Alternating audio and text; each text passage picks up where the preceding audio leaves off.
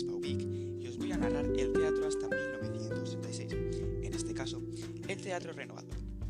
El teatro renovador aportaba tanto nuevas técnicas como nuevos enfoques ideológicos, o ambas cosas a la vez. En este tipo de teatro destacan las experiencias teatrales de algunos 98istas. Los autores del 98 pretenden hacer un teatro que sirva para expresar sus conflictos religiosos, existenciales y sociales. Es un teatro intelectual y complejo. En este sentido destacan Jacinto Grau, se dedicó exclusivamente al teatro, pero un teatro denso, culto, que despertó interés en Europa, pero fracasó en España. Azorín hizo tardíamente sus experimentos teatrales que iban en la línea de lo real y lo simbólico. Miguel de Unamuno cultivó el teatro como un cauce más para presentar los conflictos humanos que le obsesionaban. Dentro de este tipo de teatro también destacan los dramaturgos de ruptura